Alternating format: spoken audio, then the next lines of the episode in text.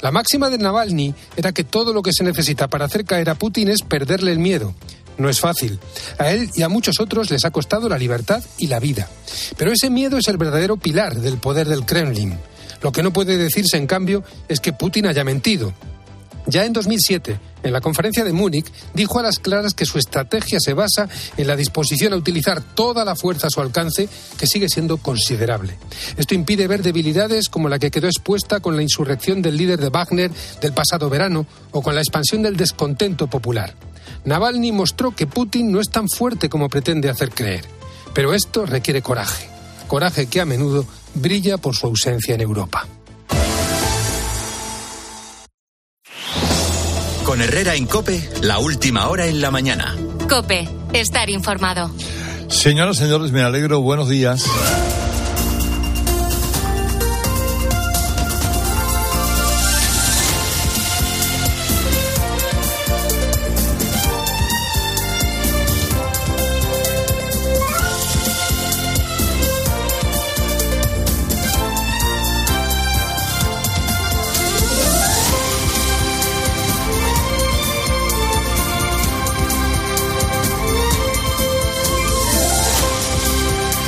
Espero que ustedes estén bien. Aquí estamos muy bien, la verdad. Viviendo estos días de, cuaresma, ayer con el Via Crucis del Consejo, ¿eh? el Señor de la Redención, el beso de Judas en eh, su paseo por Sevilla en una tarde casi primaveral. ¿eh? de esas que te invitan a abrazar un nuevo tiempo que parece que llega. Pues llegara con lluvias, no exactamente cuando las cofradías se ponen en marcha, pero bueno, llegarán algunas lluvias sería también magnífico. Fíjese, se da una circunstancia. Mañana, o sea, hoy, martes día 20, hay un grupo catalán, KKH, que es promotor del proyecto de la antigua fábrica de tabacos de Sevilla, que va a formalizar la donación a la Hermandad de la Cigarrera de la propiedad de la capilla donde reside su sede. José María Ferrer, esa es una... Eh, cuando tiempo, tanto tiempo se ha hablado de los, catalanes que quieren, no quieren, eh, miren, ha habido una larga tradición de catalanes que han venido a Sevilla a dar, no a llevarse. ¿eh? A dar, a repartir, a, agradecer, a trabajar, a mejorar la tierra. Y esto, pues, José María Farré lo, el, presidente de ese grupo están haciendo la, renovación de una zona de la ciudad que es realmente muy importante, el antiguo Altadis, la antigua fábrica de Altadis, donde está la, capilla de los de las cigarreras, de la hermandad de las cigarreras. Eh, y, se, le, se le dona a esa hermandad, lo cual es algo, en fin, inaudito, y que desde aquí se lo agradecemos mucho a él y, y, y como les digo, a los muchos catalanes que llegaron a lo largo de muchos años a Sevilla a trabajar y a ofrecer su esfuerzo y su generosidad. Bueno, pues hoy martes de febrero, día con pocas nubes, mm, eh, niebla. ¿Dónde? Pues en Lugo. Bueno, la verdad que en Galicia hay de todo estos días. hay mucha niebla que a algunos no les deja ver. Pero eso ahora ya se lo cuento porque hoy se cumplen dos semanas de las protestas de los agricultores Ayer tractoradas en Palma y en Zamora. Este martes convocatorias eh, por toda la franja cantábrica. Eh, aunque lo más mediático de hoy son 500 tractores y 100 autobuses que empiezan a marchar hacia Madrid, convocados por el sindicato Unión de Uniones, una escisión de COAG.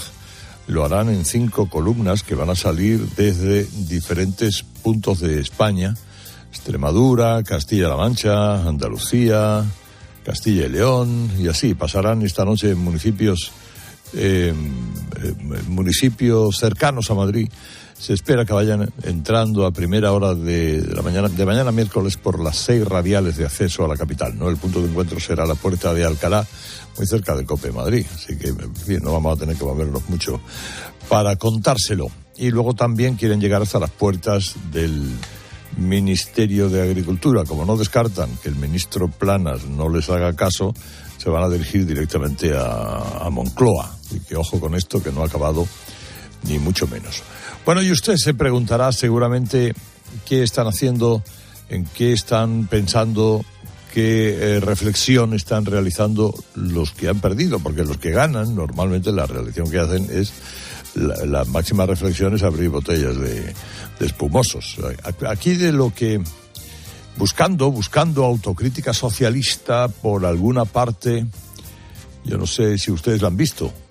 Yo la verdad no la he encontrado. No es culpa suya no haberla visto. Es que sencillamente Pedro Sánchez y sus mariachis de Ferraz no han querido hacer autocrítica tras el churrete electoral que le ha salido al PSOE en Galicia. Han hecho una cosa muy curiosa, que es pretender convencernos de que lo, lo gallego gallego es y, que no hay que hacer lectura nacional de estas elecciones, que eso era de libro. Si hubiera sido al revés, sí que habrían hecho lectura nacional. Es decir, si el que se hubiera descalabrado hubiera sido el Partido Popular, aun ganando elecciones, no pudiendo gobernar, pues entonces, hombre, Feijó, la lectura nacional era, ya estaba escrita. Pero de esta manera, dice, pues no, lo otro no, es una cosa meramente gallega, tal y que cual. Vamos a ver, si el PP llega a perder la Junta, a Feijó lo crucifican desde Ferraz, pero como es que no, pues la lectura no tiene que ser nacional. Ahí es donde ha asomado la patita Emiliano García Paje, presidente castellano manchego, para recordarles a sus compañeros de partido que, hombre, vamos a ver, la realidad se puede retorcer, pero solo hasta cierto punto. Si el Partido Popular en Galicia, Rueda, no hubiera sacado mayoría absoluta, hoy de lo que estábamos hablando son de las consecuencias nacionales, no gallegas. Yo creo que si pasa lo contrario, las consecuencias, o al menos una parte de la reflexión, tendrá que ser coherentemente también nacional. El producto de estas últimas elecciones era regional, pero el guiso era nacional. Solo reflexionando y rectificando en algunos aspectos se puede impedir que un ciclo se convierta en un ciclón.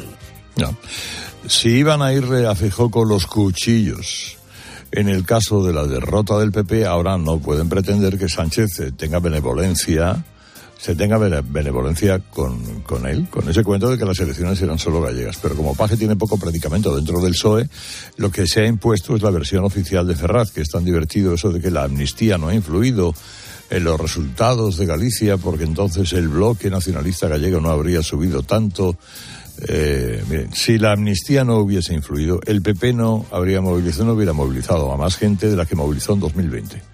Y el PSOE no se eh, hubiera hundido como se ha hundido. Y sobre todo el PSOE no tendría la decadencia territorial que tiene ahora mismo en toda España. Pero ya le digo que el argumento más divertido del PSOE es eh, tratar de hacer una lectura de bloques y no de partidos.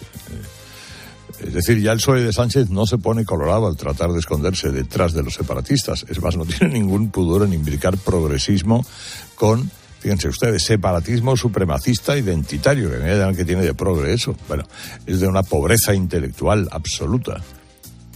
Es decir, en, este país nuestro el progresismo va ligado al supremacismo identitario que en lugar de solidario es egoísta y en lugar de promover la igualdad promueve la, desigualdad, la diferencia. ¿Cómo se come eso? Pues no, me lo pregunta a mí porque yo no lo entiendo. Habrá que preguntar a luminarias porque la eh, portavoz Esther Peña, que fue la que tuvo el papelón de salir ayer, excusarse mal pagador, dijo esto. Creemos, claro, la falta de tiempo y en eso influyó el adelanto electoral que el Partido Popular provocó para que Besteiro no tuviese algunos meses más para darse a conocer. Hemos convivido, es cierto, con una pujanza fuerte del BNG y una movilización de última hora de la derecha que durante algunas semanas pues vio peligrar el gobierno de la Junta, ¿no? Claro, te tienes que reír, porque ahora hubo movilización de la derecha. ¿Y por qué hubo movilización?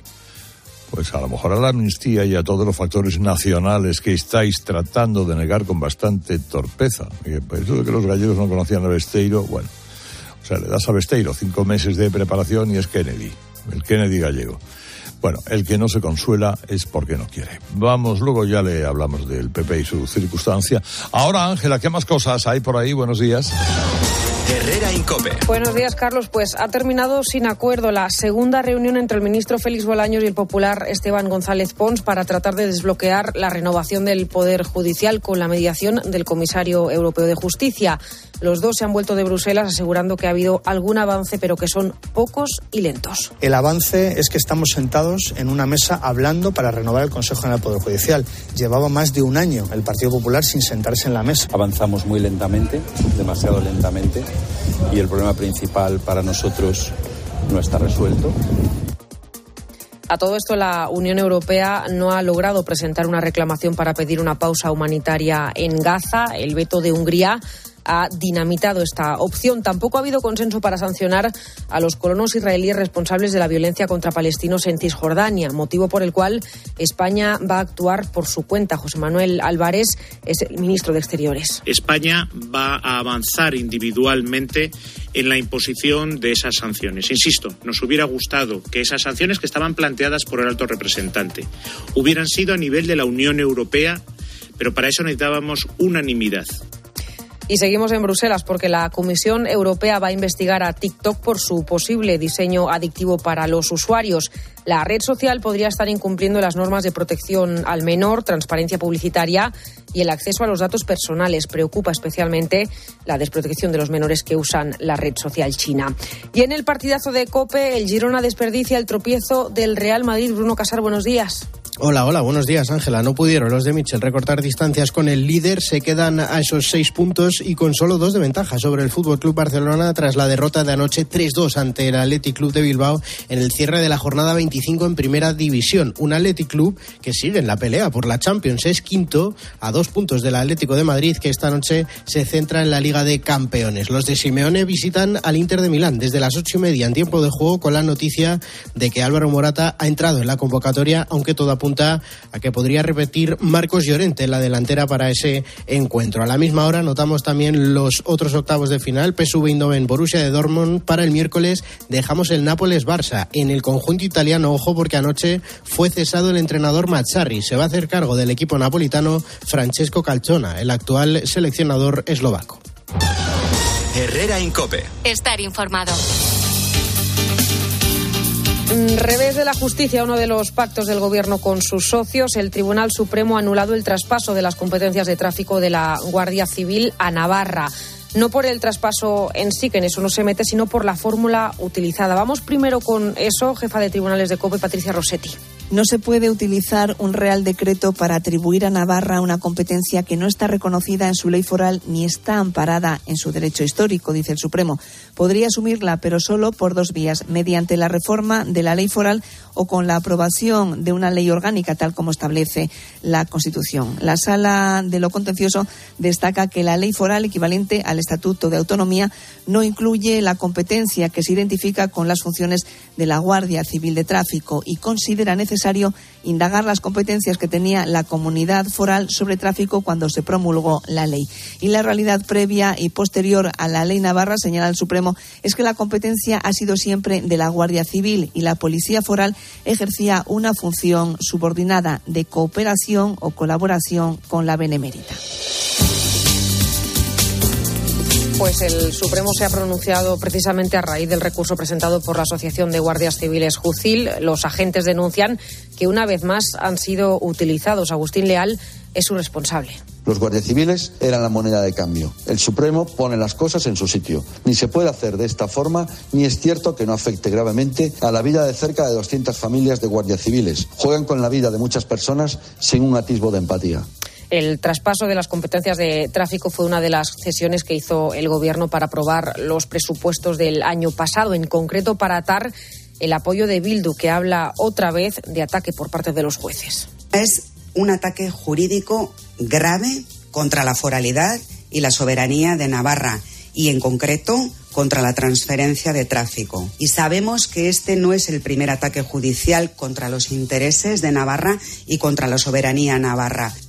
En cualquier caso, la presidenta de Navarra, la socialista María Chivite, tranquiliza a sus socios. El traspaso de competencias se va a mantener y, de hecho, ya están buscando la fórmula.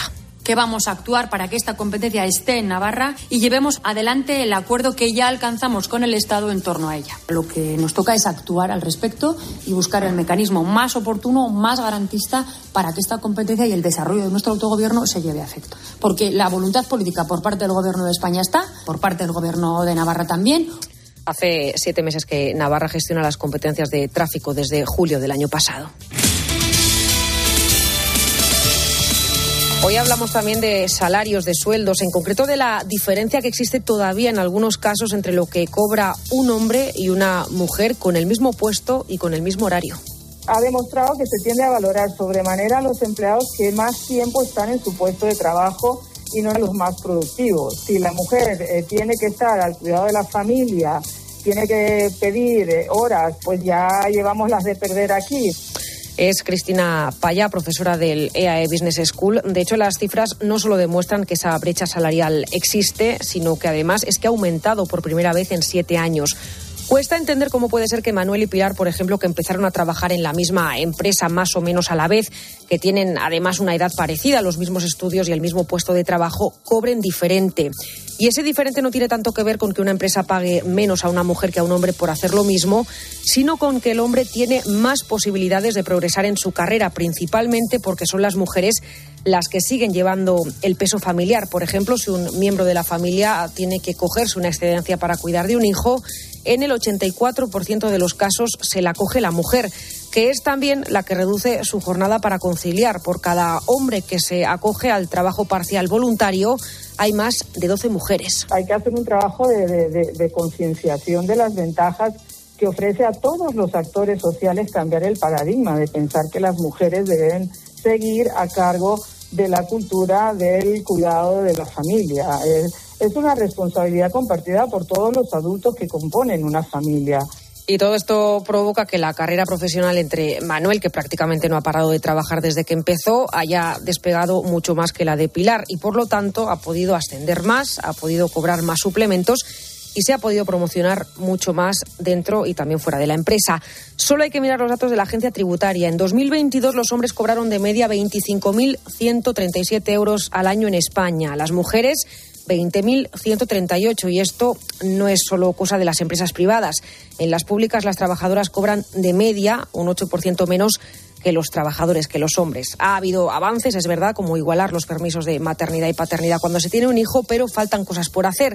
Por eso expertos como Cristina Payá piden más medidas de conciliación y un observatorio que vigile que se cumple la ley de igualdad salarial. Pues desde la legalidad se hace un seguimiento a ver si se está pagando correctamente al mismo nivel que se le paga a los hombres, ¿no? Esto, pues si no ponemos los policías entre comillas, ¿no? En este observatorio, pues esto no va a funcionar. Pues precisamente para favorecer esa conciliación entre el trabajo y la familia, el Gobierno quiere reducir la jornada laboral para pasar de las 38 horas y media semanales, que es la máxima que se puede firmar legalmente ahora mismo en España, a las 37 y media el año que viene, con el objetivo de seguir reduciéndola y siempre eh, sin cobrar menos. Es la apuesta del Ministerio de Trabajo que dirige Yolanda Díaz y así se lo trasladó ayer a patronal y sindicatos en una reunión en la que se habló también del famoso registro horario, ese sistema que se obligó a implantar en todas las empresas para controlar que los trabajadores no trabajan más horas de la cuenta por el mismo precio. Lo cierto es que el sistema no ha funcionado tan bien como se esperaba, así que el secretario de Estado de Trabajo, Joaquín Pérez Rey, anuncia cambios. Que el registro sea accesible, fiable y transparente. Tenemos que tender a digitalizar ese registro horario y, no se puedan alterar, eh, obviamente, ni por el empresario ni por ningún otro sujeto. Y además tenemos que tender a que el registro sea accesible de manera remota para la inspección de trabajo y seguridad social. Pues esas son las dos claves en las que se están estudiando, que la inspección de trabajo pueda controlar incluso a distancia el registro horario de cualquier empresa y que este sea digital para favorecer el control y evitar pues que se pueda manipular. Y ojo que se anuncian nuevas sanciones, no solo con multas más altas, también con cambios, por ejemplo, en la forma de penalizar. En vez de poner una multa a una empresa que se demuestre que no paga las horas que sus trabajadores hacen de más, se multará por cada empleado que esté en esas condiciones.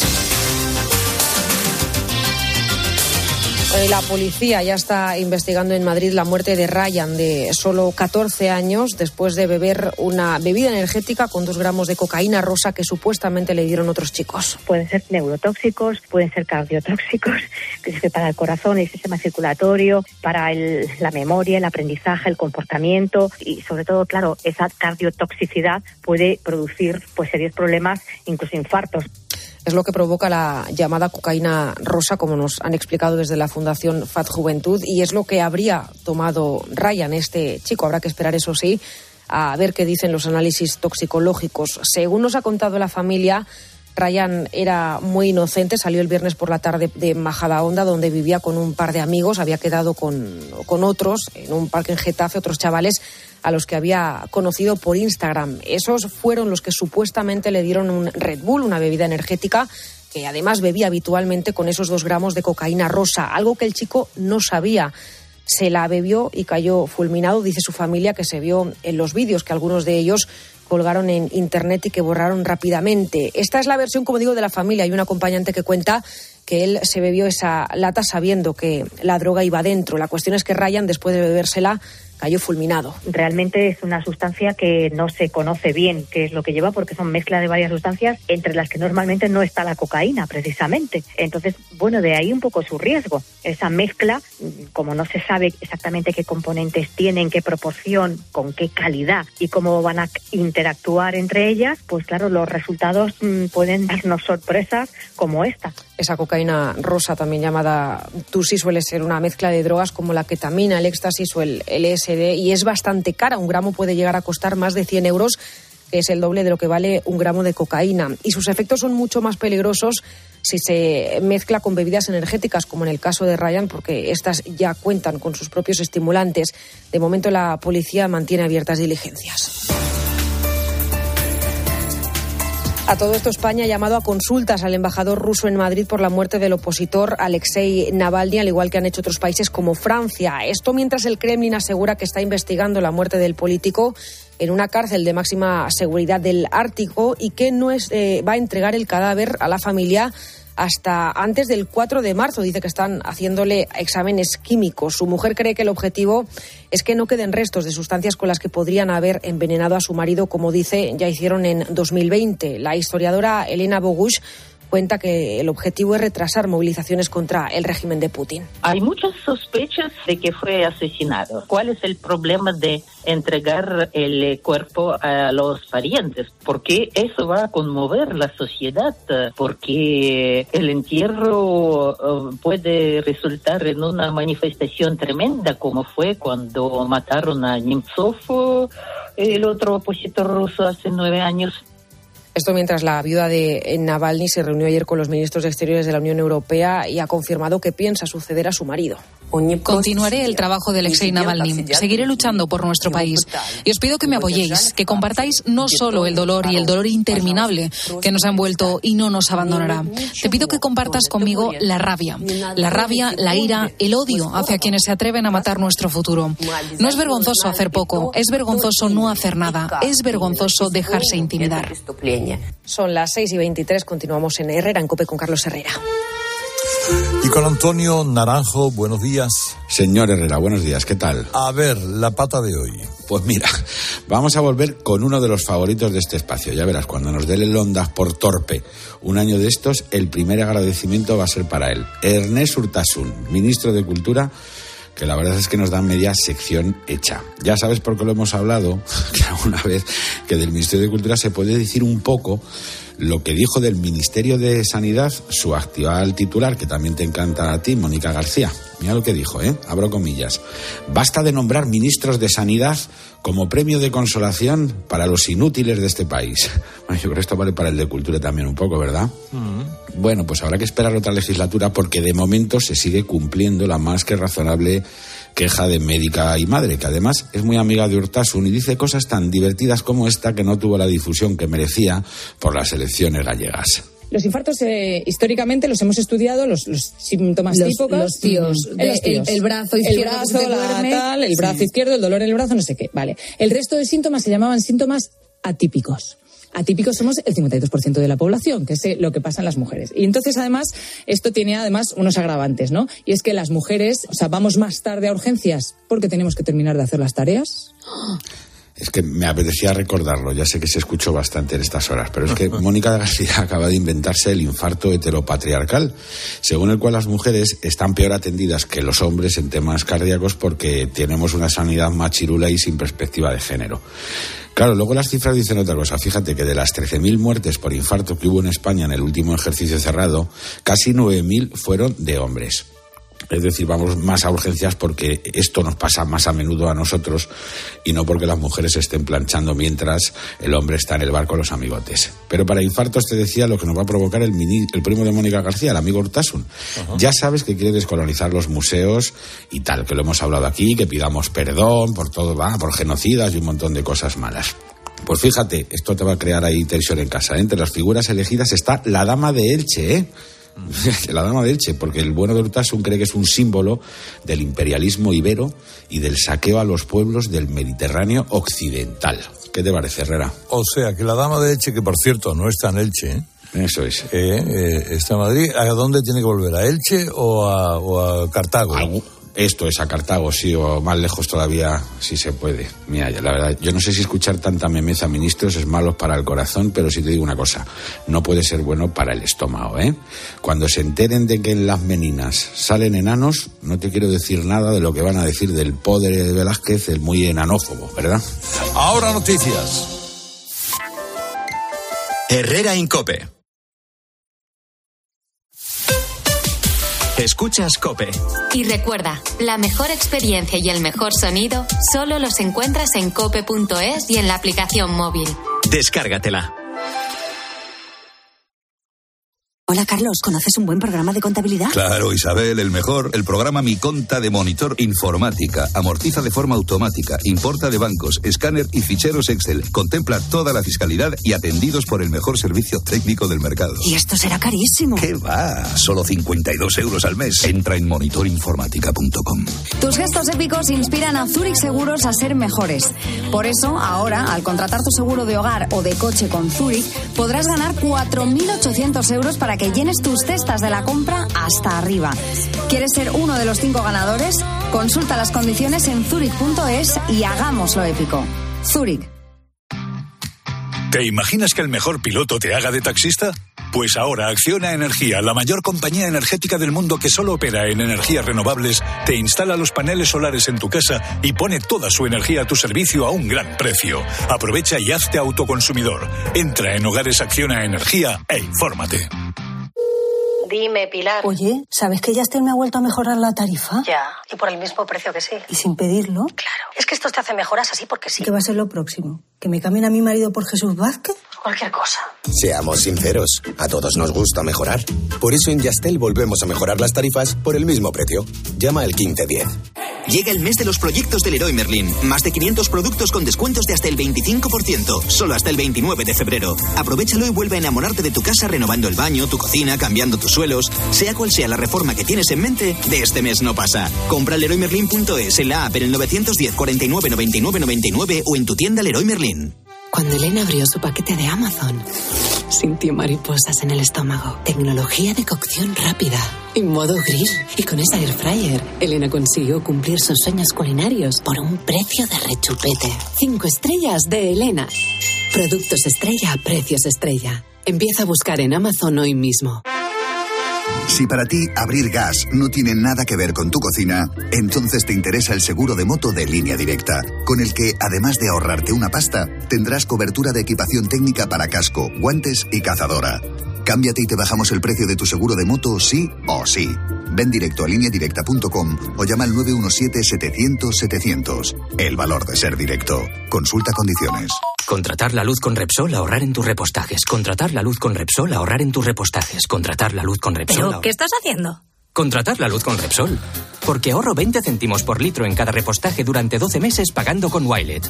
Contrata la luz con Repsol en el 950 52 50 o en Repsol.es y enciende tu ahorro. Descubre los diseños exclusivos y los productos innovadores de las tiendas porcelanosa. Piezas de gran formato, griferías con sistemas de ahorro, cocinas de inducción invisibles. La casa de tus sueños está en porcelanosa. Y ahora, del 1 al 16 de marzo, aprovecha los días porcelanosa con descuentos muy especiales. Porcelanosa. Los goles de tu equipo solo se viven así en tiempo de juego. Vamos a ver si aparece el Atlético Aviación.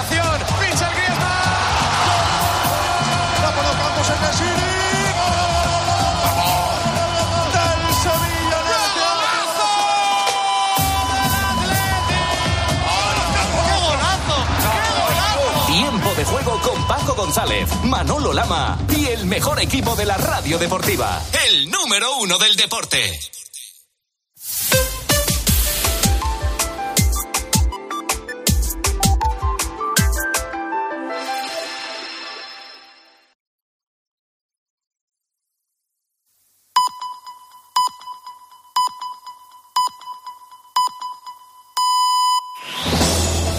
Con Herrera en Cope, la última hora en la mañana. Cope, estar informado. Bueno, ya son las seis y media de la mañana, son las cinco y media en Canarias. ¿Cómo les va?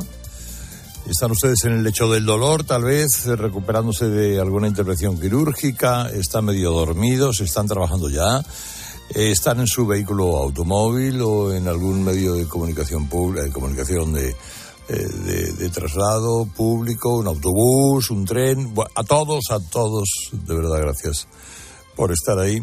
Y permítame que este martes me interese por las indagaciones para averiguar quién está detrás de un asalto con trazas de boicot millonario que hemos conocido en las últimas horas, boicot doloroso. La víctima ha sido un buen amigo de este programa como es José Moro, presidente de Bodega Cepa 21, una bodega excelente que nos da eh, grandes momentos a todos los aficionados al vino y que hemos conocido después de que lo hiciera público el propio bodeguero. Noche del sábado al domingo. En las instalaciones que están situadas en Castrillo de Duero, en Valladolid. Allí hemos ido a hacer el programa muchas veces. Y eh, hemos visto un video en el que una persona lleva un impermeable con capucha y guantes entra a la sala, a la sala de máquinas, vamos a llamarlo así. Y una vez ahí este individuo, que parece más una individua por la forma de moverse, abre tres depósitos de acero que contenían hasta 60.000 litros de vino de alta gama. Ahí maduraban dos de las marcas de más prestigio referentes de esa bodega, que son Orcajo y Malabrigo. Bueno, dos vinos cuyas ventas habían crecido un 15% en el último año, pues gracias a la calidad del producto y a una muy inteligente política comercial. Y en el tercer depósito, directamente lo que había, el buque insignia de la bodega, que es el CEPA 21, que da nombre a la marca. Bueno, eso da angustia verlo, nada más. Es decir, se abre y ese vino se va por el sumidero. Pero depósitos de, de litros y litros y litros y litros. Eh, un vino de gran calidad con lo que cuesta hacerlo, con el tiempo y el cariño que hay que echarle. Que se malbarata en el suelo. Es decir, el que fue a hacer eso iba. Eh, primero conocía perfectamente o conocía el mecanismo para llegar hasta los depósitos y después el mecanismo para abrir el tanque. Hay torpeza o nerviosismo, no, no puede evitar empaparse de vino eh, tras accionar la primera llave de paso, pero ya les digo, tiene que ser alguien que conoce el paño de las bodegas, eh, pero que no está acostumbrado a hacer esa maldad. Alguien que conocía la forma de acceder, eh, anular la alarma eh, y lo demás, bueno, ya lo... Los técnicos de CEPA 21 valoran en dos millones y medio de euros el vino derramado al suelo. Para los dueños de la bodega, evidentemente, este asalto, el objetivo era hacer daño, no, no era robar, no era llevárselo en una cubeta. No, no falta nada más de valor en las instalaciones y la Guardia Civil eh, está en la investigación y, hombre, eh, pues eh, seguramente podrá en las próximas horas avanzar algún paso del que iremos conociendo hoy. Sí, esta mañana podemos hablar con José Moro y ver qué tal se, se encuentra. Bueno, también esta mañana se presta a reflexionar ¿eh? sobre las redes sociales eh, por diversos motivos, y algunos de ellos verdaderamente chocantes. ¿Qué me dicen de ese trabajador de apenas de 40 años aquí en España al que el Instituto Nacional de la Seguridad Social le ha dado la incapacidad absoluta por las secuelas que le ha provocado su trabajo en Meta. ¿Meta qué es? Meta es la empresa matriz de Facebook, Instagram, WhatsApp. Bueno, esta persona de 40 años trabajaba en Barcelona como moderador de contenido en Meta. ¿Qué hacía? Pues filtraba a ver los contenidos que se pueden permitir en redes sociales, cuáles sí, cuáles no, eh, hay contenido violento, truculento, hay que retirar, bueno. Le dijeron que de vez en cuando tenía que ver imágenes pues un poco duras y que el trabajo consistía precisamente en eso, en detectar los vídeos de contenido inaceptable para quitarlos de circulación. Problema, pues que a la hora de la verdad ese hombre se ponía delante del ordenador y las imágenes violentas no eran de vez en cuando, eran un bombardeo continuo casos de pedrastía, escenas de guerra con violencia explícita, casos de canibalismo incluso. Total que el moderador de contenido empezó a desarrollar síntomas compatibles con el estrés postraumático. Pesadillas recurrentes, insomnio, ánimo depresivo, cefaleas, mareo. Le venían a la cabeza fogonazos visuales y acústicos de algunos videos que había visto. Total que pidió la baja laboral. Y se la dieron. Y luego lo fue alargando hasta que se ha buscado un abogado que ha peleado que le den la incapacidad absoluta y se la han dado. Se la han dado. Bueno, esto mueve a varias reflexiones. Una, que las redes sociales son una fosa séptica. Este es un caso extremo porque las imágenes, eh, en fin, se las metía en vena por obligación laboral. Pero las redes no dejan de ser como un veneno de baja intensidad que pueden hacer mella en la salud mental de algunas personas. Por ejemplo, en Bruselas ya está investigando a TikTok por estar diseñada de tal manera que genera adicción en los más jóvenes. Y una segunda reflexión, eh, más peculiaria, eh, ¿y esto quién lo paga? Quiero decir, con este antecedente, ¿el plan cuál es? Poner a otro moderador que también se traumatice y haya que pagarle una invalidez permanente con 45 años o 30 años? ¿O se le va a pedir a Meta que haga algo al respecto? Porque además del daño al trabajador, al contribuyente le puede salir un poquito caro el asunto. Y no es el único caso. ¿eh? Eh, en las últimas horas se está hablando mucho del chaval de 14 años que el pasado viernes fue grabado por unos necios para colgarlo en Instagram mientras agonizaba en el suelo. Vamos, tanto agonizó el chaval murió. Luego borraron el video y ahora la policía está investigando qué pasó. Lo cierto es que Ryan, así se llamaba el muchacho, cayó desplomado en una calle de Getafe, en Madrid, tras dar un par de tragos a una bebida energética que además, al parecer, ahí está pendiente el estudio toxicológico, contenía dos gramos de cocaína rosa. Es una droga sintética en forma de polvo rosáceo. Está pegando fuerte ahora, ¿eh? Y está siendo incautada en gran cantidad por la policía. El gramo cuesta 60 y 100 euros. Porque, en fin, vamos, los dos gramos que mataron a Ryan no resultaron baratos. Aquí la pregunta es, ¿era consciente Ryan de que la lata de Red Bull que se estaba bebiendo había también droga sintética? Porque si los chavales que estuvieron con él aseguran ahora que sí lo sabía, dar a entender que fue la típica estupidez de hacer un reto para grabarlo en redes sociales. Sin embargo, la familia ah, asegura que no se drogaba y que los tipos con los que iba ese día ni siquiera eran amigos, que solo eran conocidos. Gente a la que conoció por Instagram, con la que quedó en Getafe, donde pudieron liarle. De hecho, la familia insiste en que Ryan era mm, tirando inocente, que hacía una semana había celebrado con su gente de, confianza que se había tomado el primer café de su vida. O sea que el caso es que no sabemos, porque otro acompañante asegura que sí, que era consciente que le había metido droga y tal y que cual, y le dio un trago que fue letal. Porque a los segundos pegó con la barbilla en el suelo y nunca más volvió a levantarse. Y ahora la policía lo está investigando como homicidio el típico caso que pone los pelos de punta a los padres con chavales de esa edad. en las que no les puedes prohibir que salgan de casa, sabes que no tienen la madurez necesaria para discernir con quién se juntan, cuándo sí o cuándo no. Tremendo. Desde aquí un abrazo a la familia. ¿Qué más cosas hay por ahí, Ángela? Herrera Incope. Pues es noticia también, Chimo Puig, el expresidente de la Comunidad Valenciana, ha dejado su acta de senador para irse a París como nuevo embajador de España ante la OCDE. Su nombramiento lo va a aprobar hoy el Consejo de Ministros. También vuelve la actualidad Doñana. La vicepresidenta Teresa Rivera ha suspendido la reunión prevista con la Junta de Andalucía después de que el PSOE andaluz haya acusado de querer recuperar la iniciativa de cultivar suelos forestales en la Corona Norte. El gobierno de Juanma Moreno se defiende y asegura que no existe ninguna medida que suponga la vuelta al plan anterior. Y a todo esto, la Unión Europea quiere sancionar a los responsables de la muerte del opositor ruso Alexei Navalny, aunque no va a ser fácil. De hecho, Moscú no va a entregar el cuerpo a la familia al menos hasta el 4 de marzo. Creen, de hecho, que quieren esconder las pruebas de un posible asesinato. El investigador del Instituto Statecraft de Londres, Nicolás de Pedro, contaba en la linterna esta noche que estamos a las puertas de las presidenciales rusas y que eso explica muchas cosas. Navalny ya tenía una capacidad eh, extraordinaria de movilizar gente a lo largo y ancho de Rusia. Es muy difícil porque el entorno eh, es un régimen autocrático que no permite ninguna libertad de información. Pero Navalny había demostrado eh, esta capacidad, ¿no? Utilizando el espacio que queda libre en, en, en redes sociales sobre todo, ¿no? Y en el partidazo de Cope, el Atlético de Madrid salta a escena esta noche en la Liga de Campeones, Bruno Casar.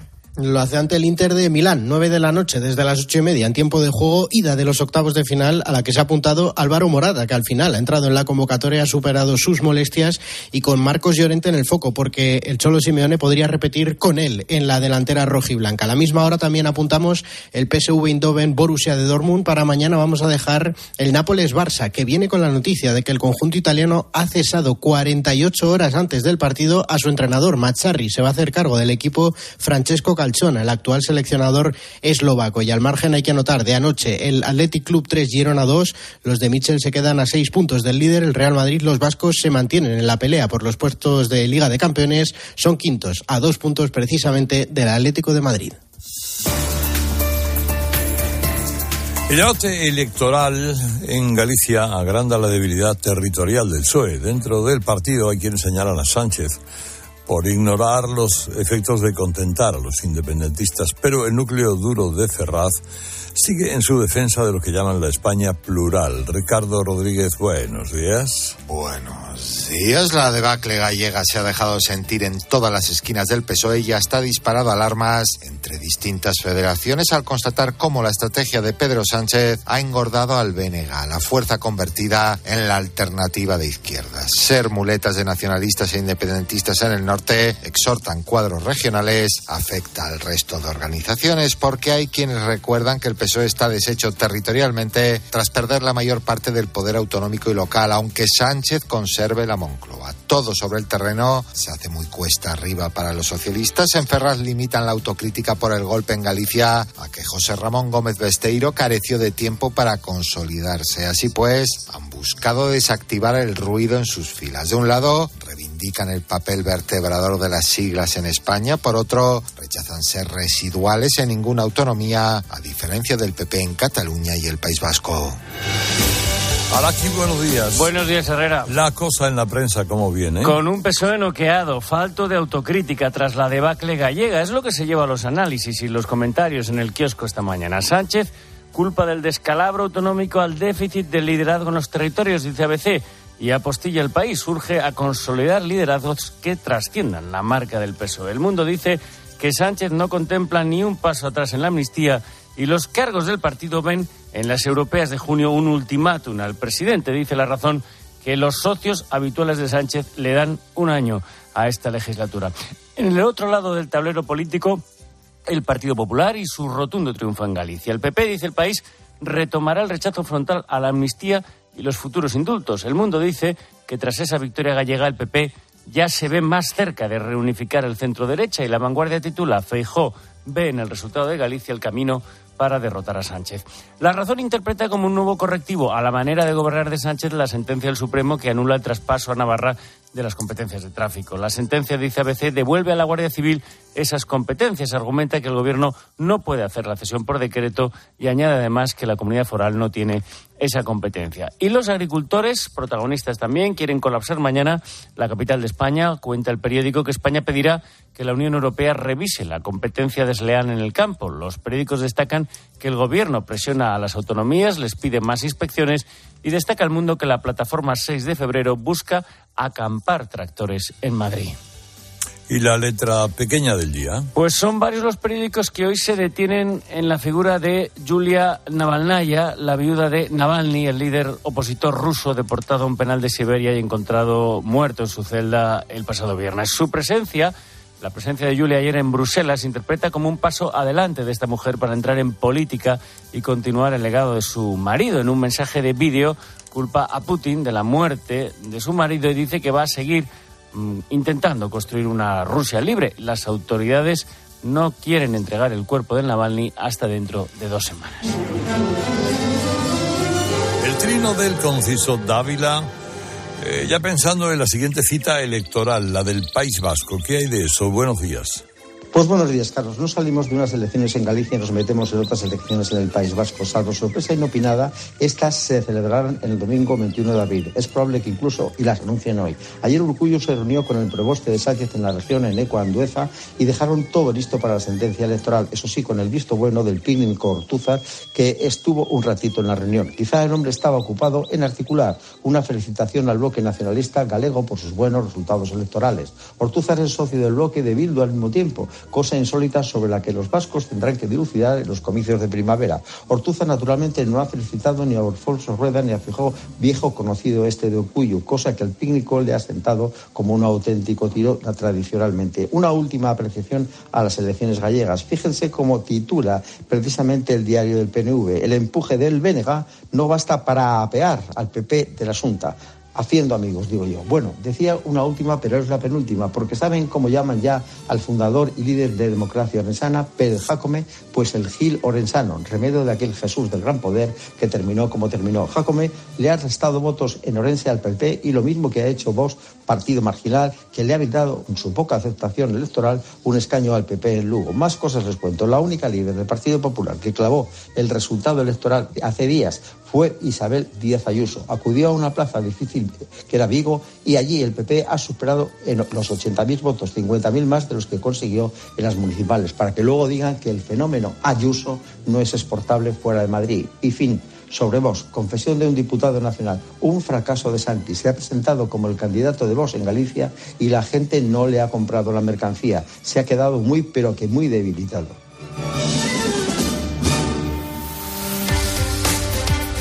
¿Cuál es la, la, nota económica del día de hoy, Marvidal? Buenos días. Buenos días. Con todas las reservas del mundo sobre el conjunto de medidas del gobierno de Italia, presidido por Giorgia Meloni, hay una de tipo económico que ha sorprendido a toda Europa. Se trata del recorte de lo que allí se denomina renta ciudadana y que ha generado un debate intenso sobre el equilibrio entre asistencia social y el incentivo para trabajar. Aunque esta decisión fue muy criticada por la izquierda italiana, los datos indican una reducción significativa en el desempleo, con 127.000 personas encontrando trabajo en los últimos meses del año y una tasa de paro que ha caído al 7,2%, la más baja desde 2009. Este cambio no solo ha modificado el panorama del desempleo en Italia, sino que también ha provocado una reevaluación de todas las políticas de bienestar social, especialmente por lo que supone acerca de ofrecer ayudas directas, condicionarlas a la búsqueda activa de empleo o si es sostenible mantenerlas.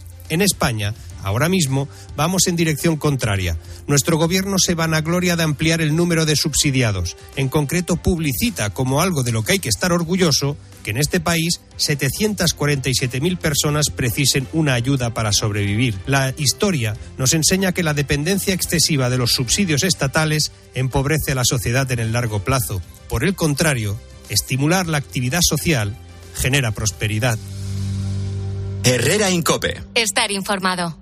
Claves del escrutinio en las elecciones gallegas. La primera, el PP gana con holgura. Aquí van llegando ya los populares, alcaldes y concejales para la celebración. Te lo estamos contando. No estuvo en peligro la mayoría absoluta. Cabe preguntarse, al calor de estos resultados, si muchas veces nos enredamos en debates artificiales ajenos a la realidad. No te pierdas las claves de Carlos Herrera, Ángel Expósito. Pilar García Muñiz, Pilar Cisneros. Fernando de Aro y Alberto Herrera en COPE. También en cope.es y en redes sociales. Si mientras estás disfrutando en una playa de río tu cabeza está en España pensando si van a entrar en tu casa, te interesa el seguro de hogar de línea directa, que es tan completo que además de ahorrarte una pasta, incluye cobertura por ocupación ilegal y se encarga de todo lo importante en caso de que ocupen tu vivienda, para que siempre estés tranquilo. Cámbiate y te bajamos el precio de tu seguro de hogar, sí o sí. Ven directo a lineadirecta.com o llama al 917-700-700. El valor de ser directo. Quiero explorar sin importarme cuándo volver el exterior. Quiero formar parte de él. Vale, bichito. Nos vamos a Disneyland París. Reserva durante Semana Mágica en viajes el corte inglés sin gastos de cancelación. Precio de referencia 144 euros por persona y noche en el Disney Hotel Cheyenne con entradas incluidas. Plazas limitadas. Consulta condiciones. Ven a Disneyland París con viajes el corte inglés volando con Iberia. Cariño, vamos a cambiarnos al plan estable verde de Iberdrola, que paga siempre lo mismo por la luz, todos los días, todas las horas, durante cinco años. Pase lo que pase. Interrumpimos la emisión por una noticia de última hora. Nos están invadiendo los extraterrestres. Pase lo que pase. Pase lo que pase. Y ahora, además, llévate 100 euros con el plan estable verde de Iberdrola. Contrátalo ya llamando al 924 24 24 o en iberdrola.es. Consulta condiciones en la página web. Iberdrola, por ti, por el planeta. Empresa patrocinadora del equipo paralímpico español. La fruta pelada, MJ Navarro, buenos días. Buenos días, Herrera. Vamos con lo que hace ruido. Bueno, sabes, hay personas que hacen ruido nada más abrir la boca y lo que dicen suscita siempre atención. Este es el caso de Esperanza Aguirre, expresidenta de la Comunidad de Madrid, que obviamente ha aprovechado los resultados de las elecciones en Galicia para soltar su bombita con indisimulado júbilo. Se alegra mucho de lo de Yoli, Yolanda Díaz. Solamente la victoria del PP, que es importante. Para mí lo más importante de todo, que es el gobierno socialcomunista del PSOE y de Sumar, en toda Galicia ha sacado nueve escaños, nueve del PSOE, cero de Yoli. Y a pesar de ir a ver al Papa y de le- mirar la, en fin, la arena de la playa, etcétera. Ya digo, es que siempre suscita mm, interés lo que esta mujer dice. En redes está circulando un vídeo de 2007. Eh, seguimos hablando de las elecciones gallegas. En la escena está Alberto Núñez Feijó. Por cierto, Herrera, los años nos mejoran. Al ver la escena, ¿lo notas?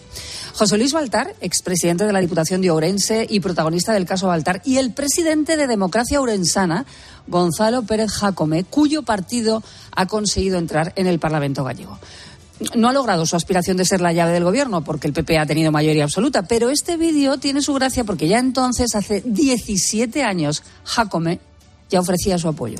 ¿Cómo te apellidas Jacome? Jacome, sí. Ah, muy bien. Sí. Tengo familia que se apellida Jacome. Así, Democracia Orensana somos, un Sí. partido emergente. Igual conseguimos uno. ¿Eh, por qué no? ¿Eh, por qué no? Sabes que el partido que... se consigue un pacto con nosotros. Pero esto queda grabado, ¿eh? Queda grabado. Cada vez que se va altar que conseguimos un concejal pacta con nosotros.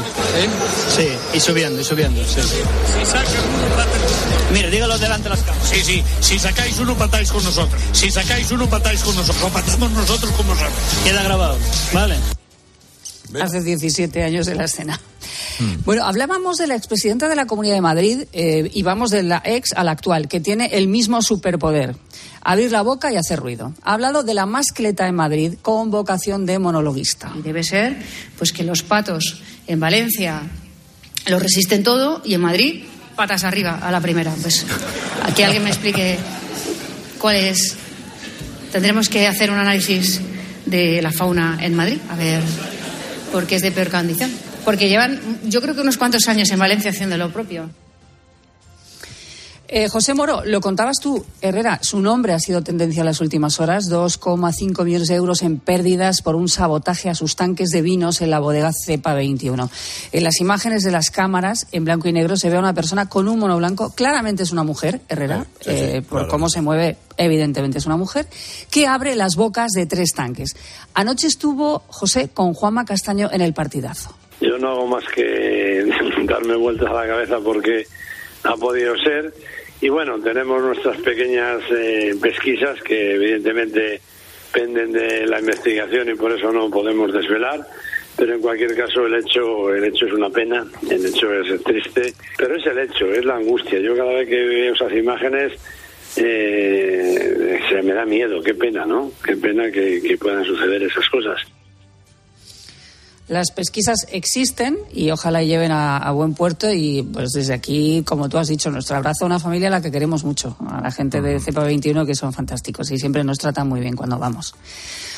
Tenemos una historia de espías. Han encontrado muerto en Villajoyosa al piloto ruso que desertó, Maxim Kuzminov se llamaba. Lo han acribillado en el garaje de su casa. Herrera fue piloto de la Fuerza Aérea Rusa, desertó y entregó intacto a Ucrania un helicóptero Mi-8. Fue compensado por Kiev con 500.000 dólares. Este es David Cámara, vecino de la zona donde encontraron el cuerpo de este piloto. Eh, pues nada, a las 5 menos cuarto salía de casa y subiendo por la cuesta he visto, le pensaba que se derrumbaba el garaje porque teníamos problemas y le he preguntado a la policía local y dice, no, mira para adelante, mira para adelante. Y nada, estaba el cuerpo tirado ahí en, el, en la cuesta y según dicen los que le han pegado cinco tiros. Todo apunta a la inteligencia rusa como autora de este asesinato que tiene tentáculos, la verdad. En fin, donde menos te lo Toda la esperas. pinta. Sí. El lío internacional tiene que ver con Lula da Silva, el presidente de Brasil, e Israel, que le ha declarado persona non grata. Lula dijo lo que van a oír y le ha respondido Netanyahu. Lo que está pasando en la franja de Gaza con el pueblo palestino no existe en ningún otro momento histórico. De hecho, existía cuando Hitler decidió matar a los judíos. Today, the president of Hoy el presidente de Brasil, al comparar la guerra de Israel en Gaza contra Hamas, una organización terrorista genocida con el holocausto, el presidente Silva ha deshonrado la memoria de seis millones de judíos asesinados por los nazis y ha demonizado al Estado judío. demonized the Jewish state like the most virulent anti-Semite. He should be ashamed of himself. Pues ahí está, lío diplomático eh, y cuidadito que Israel, en fin, ya sabemos, son bravos, ¿eh? Son bravos. Bueno, ahora bravamente llegamos a las noticias de las 7. Herrera Incope. Escuchas Cope. Y recuerda, la mejor experiencia y el mejor sonido solo los encuentras en cope.es y en la aplicación móvil. Descárgatela. ¿Y tú? ¿Por qué necesitas fluchos? Porque es tiempo de pensar en lo que te gusta, en la moda que te hace sentir vivo, chic, casual, sport. Nueva colección de otoño-invierno de Fluchos. La nueva moda que viene y la tecnología más avanzada en comodidad unidas en tus zapatos. ¿Y tú por qué necesitas fluchos? Fluchos. Comodidad absoluta.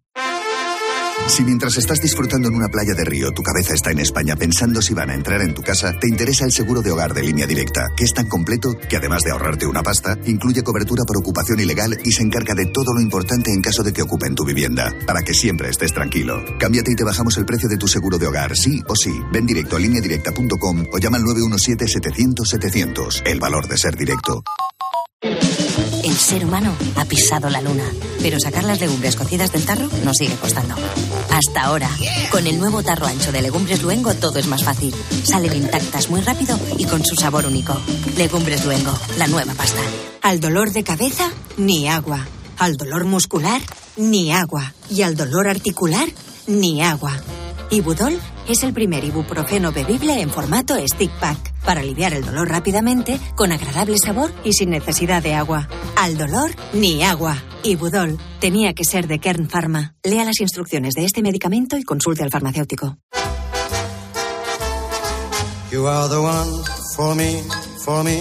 For me, formidable. Hoy con Endesa tienes una oferta formidable. Elige formidable energía con luz, gas y mantenimiento de gas y ahorra 620 euros en dos años. Disfruta de este ahorro directamente en tus facturas, porque todo Endesa es formidable.